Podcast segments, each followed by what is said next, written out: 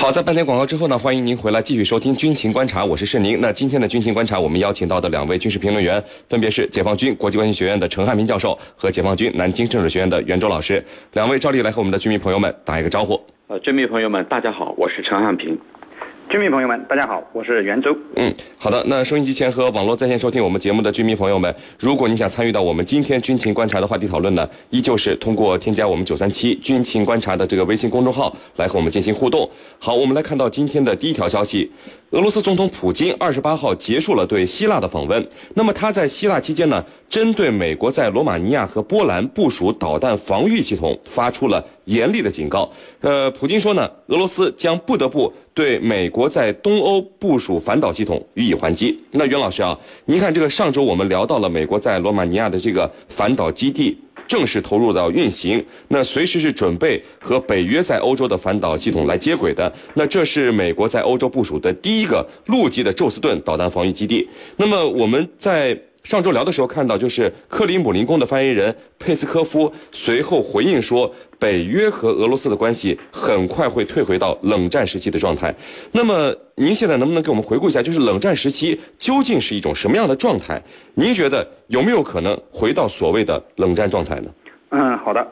那么所谓的冷战呢，是指从上个世纪四十年代末那个丘吉尔的铁幕演说开始算起，一直到呃上个世纪呃苏联解体期间，那么美苏两大阵营对峙的一个状态。那么这个时期的主要特点呢，呃，我总结了一下，有以下三个特点。第一呢，是两大军事集团的对峙，以美国为首的北约和以苏联为首的华约。这两大军事集团，那么在这一时期长期对峙，那么世界大部分国家都分别依附于这两大集团，那么进行对峙。第二个呢，是一个恐怖的和平时期。那么虽然这个时期冲突不断，但是并没有爆发世界性的大规模战争。两大集团呢，都以代理人战争、局部战争的形式进行争夺。那么通过开展军备竞赛、科技、外交等领域的竞争，这种冷方式啊进行斗争。那么相互之间既相互制衡，那么又不诉诸于武力，因此呢就被称之为冷战。第三呢是美苏两国争夺世界霸权，成为世界长期不得安宁的根源。在这一时期，那么整个世界上的战乱和动荡，都是和美苏两国的争霸有着直接或者间接的关系。那么随着苏联的解体，冷战才正式结束。虽然说冷战是结束了。但是冷战思维在一些人的头脑中呢，并没有终结。当前，美国为了维护其全球霸权地位，依旧奉行冷战思维。因此呢，在一些政策取向上带有明显的冷战色彩。比如，美国在亚太和欧洲地区推行了遏制中俄的政策，那么部署反导系统，以追求其安这个以以追求其绝对安全的地位。那么这种绝对安全，实际上是以牺牲别人的安全利益为代价的。那么这些都是冷战思维的产物。但是我们要看到，历史的潮流浩浩汤汤是不可阻挡的。和平与发展已经成为当代的世界主题。冷战这种恐怖的和平是不得人心的。因此，我个人认为，再回到冷战那种状态是可能性不大的。当然，这需要世界上所有爱好和平的力量。共同努力，是的。嗯，好的。那程教授啊，嗯，呃，我想知道为什么会是东欧？北约和美国为什么会选择东欧作为这个抗衡俄罗斯的，可以说是一个前线呢？而这个罗马尼亚和波兰又为什么会心甘情愿的成为这个前线？你想想，如果俄罗斯他要报复、要打击的话，这两个国家到时候会成为首当其冲的牺牲品啊！这其中的道理，难道他们自己不明白吗？嗯，那么为什么呃把东欧？作为这个北约和美国对付俄罗斯的这个最前沿和前线呢，我觉得从地缘和军事两个方面来说，从地缘战略上来说，东欧地区呢它更接近于俄罗斯，而且呢一些国家还是前苏联东欧集团的成员国，比如华约集团的成员国。那么这里头呢，这个如果把他们作为对付俄罗斯的最前线、最前沿的话，那么从地缘战略上来说是非常理想的。那么其次呢，从军事战略上来说，那么这些国家呢，它大多都经过了东欧的巨变。那么在东欧巨变之后，这些国家的实力啊，尤其是军事实力，它是比较弱小的。那么如今呢，北约和美国把它作为前沿阵地，那么也就是说纳入北约的体系之内，由北约来完成对他们的保护，那么他乐于坐享其成。所以呢，从这两个方面来说，这个北约和美国把他们列入俄罗斯的啊，对俄罗斯的最前沿。那么为什么像波兰啊这些国家，罗马尼亚乐意让？美国部署啊，它的反导系统呢，其实一方面就是我刚才说的，那么另外一方面，我们要注意到，美国和北约不断的炒作俄罗斯对他们的威胁啊，故意挑挑拨离间，在俄罗斯和这些东欧国家之间故意挑拨离间，炒作俄罗斯的威胁，那么认为俄罗斯迟早会吞并这些东欧国家，那么这样一来呢，使这些国家认为有必要。通过北约来对俄罗斯进行防范，因而呢心甘情愿的让北约把一些反导系统部署在那儿。那么另外一方面呢，他认为俄罗斯跟北约这一种对抗呢，俄罗斯是没有胜算的，胜算的。因而呢想想来想去呢，还是以北约的这一套系统来对付俄罗斯。所以这里头有诸多的考量在里头。那么再一个，我们还得提到，就是北约对这些东欧国家的种种承诺。啊，这些国家呢，本身它也是这个欧盟的新成员国。那么，在这个欧洲的统一的这样一个背景大背景下，他也乐意充当北约的这一种急先锋。所以呢，他宁可得罪俄罗斯，也不愿意得罪北约和美国。这就是它的来历啊，主持人。好的，那袁老师啊，嗯这个我们看到普京表示，俄罗斯呃不会首先采取行动，他先说，你看罗马尼亚和波兰让自己成为了俄罗斯的目标，然后接下来又说他不会首先采取行动，这不等于就说了一句大空话，是不是这样的？呃，我觉得呢，对于普京的这个说话呢，应该说他不是一句空话，呃，我们这样理解普京的意思。那么普京说俄罗斯不会首先采取行动了，首先呢是表明了俄罗斯在。美国部署反导系统这件事上，那么它是属于防御性的。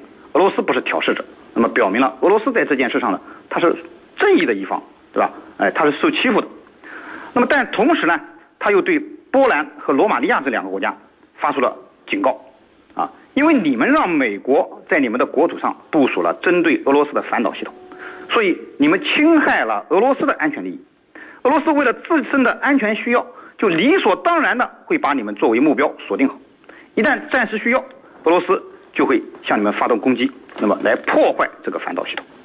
那么这可以看作是对俄罗这个罗马尼亚和波兰的一种警告，也可以说是一种威胁啊，让他们有所顾忌，而不会进一步的配合美国的行动。刚才陈教授也说了，呃，波兰和罗马尼亚为什么会宁愿得罪？俄罗斯而投向美国的怀抱，啊，那么，普京的意思就是说，你得罪我俄罗斯，你就要付出得罪我俄罗斯的代价，是你。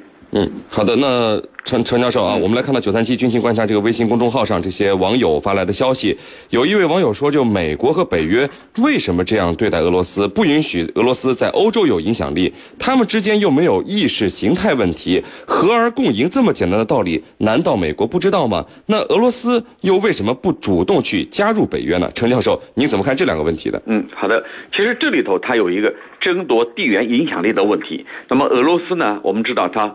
横跨亚欧大陆，那么既有一部分在欧洲，还有一部分在亚洲。那么俄罗斯更主要的把自己呢视为是一个欧洲国家。那么这样一来，问题就来了。美国呢非常担心俄罗斯在欧洲啊利用自己的地缘影响力呢一家独大，因为它的军事实力很强大，再加上国土庞大、资源丰富，他非常担心俄罗斯在整个欧洲板块呢一家独大，被把美国呢边缘化。因此呢，美国总是千方百计的煽动欧洲对俄罗斯的不满，主要是通过炒作俄罗斯的威胁，尤其是俄罗斯对他周边国家的威胁，来煽动其他欧洲国家对俄罗斯的不满和防范。那么这样就是说，它不是一个一山难容二虎的问题，而是美国根本就不想让俄罗斯成为一只老虎，充其量把它变成一只病虎。病态的老虎，而且呢还要动员一群恶狼来对他进行围剿和遏制，这就是一山难容两虎的这个问题。那么为什么北约不愿意加入啊，这个俄罗斯不愿意加入北约呢？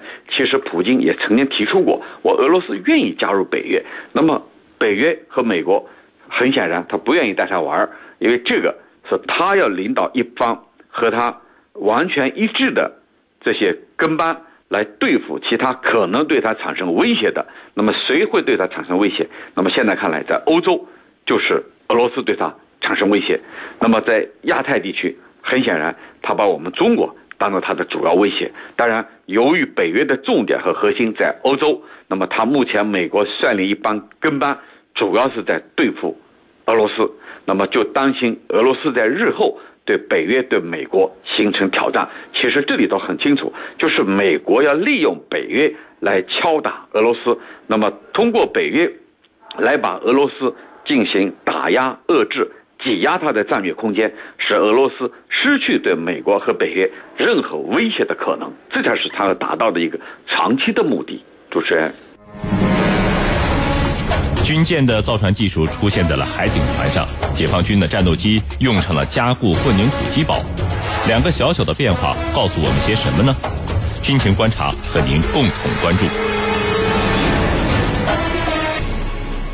好，各位收音机前和网络在线收听我们节目的军迷朋友们，今天我们军情观察呢邀请到的两位军事评论员，分别是解放军国际关系学院的陈汉平教授和解放军南京政治学院的袁周老师。如果你想参与到我们的话题讨论，依旧是通过添加九三七军情观察的微信公众号来和我们进行互动。好，两位，我们来看到另外两条和装备有关的消息啊。首先呢是最近有网友拍摄到了一艘新型的海警船在这个船厂下水西装的这个场面。我们从外形上看。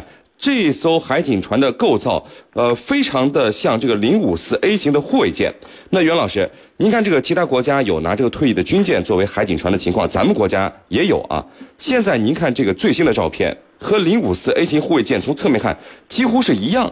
那这个零五四 A 我们都知道现在是主力的护卫舰，拿这种军舰技术造海警船，是不是有一点浪费了？多造些军舰多好呢？您怎么看呢？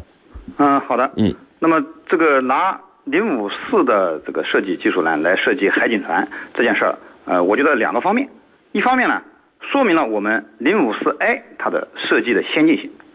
呃，大家都知道，作为中国海军最新型的护卫舰零五四 A，它的外形设计简练，堪称颇具国际设计水平的一个军舰设计。呃，我们新服役的海警船参照了它的这个外形设计，呃，同时呢。也是可以看作对零五四 A 外形设计的一种肯定，因为只有先进的才会被参照。另一方面呢，这个海警船造的像护卫舰，也是适应我们海警执行任务的需要。那么由于我们海警呢，现在在维权的范围呢，呃越来越广，频率越来越高，而且面对的对象也十分强大。比如说日本，它的海保厅的类似舰船都是吨位大，这个机动速度快，呃。我们当然也不能落后，所以采用类似护卫舰的设计，就是在机动性、适航性，包括可武装性上，我们都不会落后啊。呃，这个从而呃适应海警船的任务发展的需要。啊，是的。嗯，好的。那陈教授啊，另一个和装备有关的消息呢，我们是看到就是中央电视台的节目里报道了中国空军战斗机部队的一个训练的情况。嗯，那通过这次曝光的画面，我们可以看到这个部队已经开始使用一种新式的加固式的混凝土的机堡，而不是像以前你看把飞机停在露天或者在一个钢架的大棚里停放了。那我们知道这个。机堡也好，这个大棚也好，只是给飞机遮风挡雨。那这个混呃钢架大棚和混凝土机堡不都一样吗？这是不是只是为了好看呢？嗯，我觉得这不仅仅是为了好看，而是代表着我们在飞机养护方面、贴近实战方面一个质的飞跃。那么怎么来理解这个问题呢？我们通常都知道，这个飞机要入库，怎么入库？那就是钢架大棚啊，或者说露露天。呃，加点雨雨布、油渣，那么再一个呢，就是混凝土的机堡。那现在我们开始逐步使用混凝土的机堡。那么我举一个例子，呃，曾经呢在模拟试验当中啊，我们用一个重型炸弹对这个混凝土机堡啊进行袭击，就是投放上去看看效果怎么样。那么结果呢，当硝烟上镜的时候啊，这个机堡啊，这个混凝土机堡啊安然无恙。然后我们的这个。里头的设施当然也呃毫发无损。那么这里头就看出一个什么问题呢？就是混凝土的基堡，它代表着未来的一个趋势，同时呢，也意味着我们的呃建设混凝土基堡啊更加贴近实战，因为未来战争当中啊，敌我双方呢都会把对方的军用机场、作战飞机作为优先打击的目标，也就是说，在第一时间摧毁对方的机场啊，这个把对方的军用战机、作战飞机啊全部给予以销毁，呃，这样的话，把对方的空中作战能力啊把它清零。那么，这就意味着我们呢更加着着眼于未来的战争，而且把这个未来的战争啊更加贴近一种实战化的演练。也就是说，我们随时把这个要打仗作为第一要务，把一切的准备工作贴近于实战。那么这一种混凝土的基堡啊，我觉得它是一个啊质的飞跃，同时也是一种具有非常强烈的意义的一件大事情。也就是说，我们从现在开始，我们在作战飞机的这样一种保养、保护、养护方面，我们更加让它贴近于实战，啊，随时为可能爆发的战争做准备。那么，美国国防部长卡特不是这个曾经说吧，或者哈里斯这样的这个好战分子都说过，啊，要准备今夜开战。那么他的这番话，我觉得给了我们一个这个警示，给了我们一个提醒，我们就要做好这样的准备。啊，主持人，嗯，那袁老师啊，嗯，呃，从海警船使用军舰的技术到这个战斗机用上了加固式的混凝土机堡，小小的变化，不只是因为我们有钱这么简单吧？当然了，我们知道这个海警船的制造费用肯定是不会算在军费里的啊，您怎么看呢？嗯，好的。那么这件事呢，当然不是有钱就这么简单。呃，我们近些年来，那么虽然军费有了很大的增长，但是我们的每一分军费并不是随便使用的，都是好钢用在刀刃上。那么就像刚才陈教授介绍的那样，啊，我们空军搞混凝土式的机堡，那么并不是为了好看，而是为了实战。那么其实我们现在军队的建设呢，都是以实战为目的的。那么这些钱投下去，部队的装备水平不断提高，训练水平不断提升，我们的战斗力当然也就得到了很大的跃升。呃，海警的情况呢也是如此。随着国家的强大，经济的发展，我们需要更多的、更好的海警船来维护我们的海洋权益。不仅如此。海警人员的待遇也要不断的提高，那么他的训练水平和执法能力也要得到不断的提升。那么这一切都需要我们不断的增加一些投入来适应海警力量发展的需要。是的。嗯，好的，我们继续看到九三七军情观察微信公众号上网友发来的消息说，现在炸弹导弹威力这么强，从空中打击落下，你再加固的机堡肯定也会被摧毁了呀。这个钱是不是冤枉钱？还有海警船造的和军舰一样，以后是不是打仗了可以直接转化为军舰使用呢？陈教授，请您来回答一下。好的，这里其实它是两个问题，一个问题呢就是混凝土基堡啊，呃，可能在战争当中被摧毁，其实不是的，我们混凝土基堡啊，因为它的墙体啊非常厚，它的这个抗压性非常强，那么甚至有些可以能够抵御一些。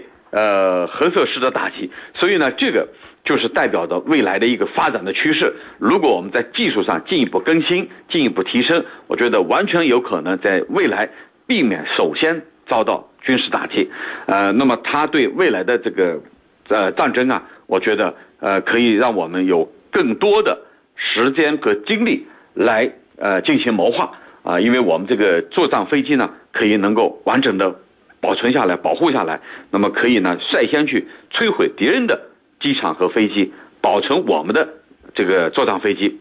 那么对于这个海警船，刚才袁老师也讲的非常多了，我觉得他这个这位网友的看法是完全正确的。那么一旦我们的这个海警船足够多的时候，那么在战时我们就可以转为海上作战之用。那么首先呢，就是我们目前的海警的作用啊。在海上维权当中不断在提升，那么另外一方面，我们海警的装备和训练也在不断提升当中。这两个不断的提升，就意味着一旦未来发生海上冲突，哪怕是局部的冲突，我们的海警立马可以转变成海上作战的力量。所以呢，呃，这个未来在海上的这个冲突也好，战争也好，我们都能立于一种不败的之地。啊，主持人，好的，非常感谢我们的两位军事评论员，解放军国际关系学院的陈汉平教授和解放军南京政治学院的袁周老师，今天给我们带来的精彩解读，谢谢两位。不客气，主持人，大家再见。嗯，听众朋友们再见。军情观察之兵器。今天的兵器环节为您介绍中国八七 A 式突击步枪。就在八七式步枪刚定型不久，工厂在一九八七年九月得到通知，上级决定立即将八七式步枪改变外形，参加八九幺零工程。具体要求是，在保持八七式步枪性能和内部结构不变的条件下，外形要与八一式步枪有较大变化。一种改变后的步枪重新投产，至少要用两年的时间来实施制造工具、家具、模具、梁具和生产线的重新布设。但是为了保证八九幺零工程的需要，需尽早交付新枪，因此改型的时间非常紧张。为了应急，从军内外的三个研究所、两个工厂抽调了十六名技术专家，组成外形攻关小组。于一九八七年九月十日开始进行设计。小组内的共识是，要在保证性能不变的前提下，使外形有大的变化，只能对枪托、护木、准星罩门及弹夹几个部件开刀。经过十四个昼夜的连续工作，六个小组出台了六个外形方案，并绘制出外观彩色立体图。这六个方案的彩图和八七式步枪于一九八七年十月五日将向领导机关汇报，被选定以第一方案为主，但需要继续攻关。改型小组继续研究，于十月十日将经过完善的第一方案向更高级的领导部门汇报，得到批准，并要求设计一个新的多功能刺刀。该刀除具有刺刀功能外，还要有匕首、钢锯。钢丝钳、螺钉起子、罐头刀等功能。该多功能刺刀后来获得八九幺零工程创新奖。于是改型小组又是连续十天，完成了十二个部件、五十八张图纸的设计计算，于二十日将图纸交到了试制工厂。试制工厂在要求高、时间紧、工装少的条件下，竭尽全力赶制，二十个日夜连轴转。于十一月十日拿出了三支改型的样枪，与原型枪相比有三个变化：一是外形获得的突破，既不同于苏联步枪的式样，也有别于欧美等国家的步枪；二是材料也有突破，弹夹、护木、握把和枪托使用了工程塑料，手感舒适；三是金属表面改用了黑色磷化处理，防锈性能更好，抗磨能力强。这是我国第一次在钢件表面处理摆脱了发蓝氧化的老路。一九八九年春，在工厂的积极努力下，经过国家靶场试验考核，按照武器定型管理程序，按时出厂了一批改型的五点八毫米突击步枪，及时交付了部队。该枪就是一九八七 A 式五点八毫米突击步枪。八七 A 式突击步枪被试验性的装备部队。但数量不多，而且最终被九五式突击步枪所取代。好的，因为时间的关系呢，今天的军情观察到这里就结束了。是您代表编辑赵晨，感谢您的收听。如果您需要和我们交流，可以通过九三七军情观察的微信公众号和我们联系讨论。更多新闻，敬请关注江苏广播网 vogs 点 cn 或微博、微信互关注江苏广播和江苏新闻广播。我们下期节目再会。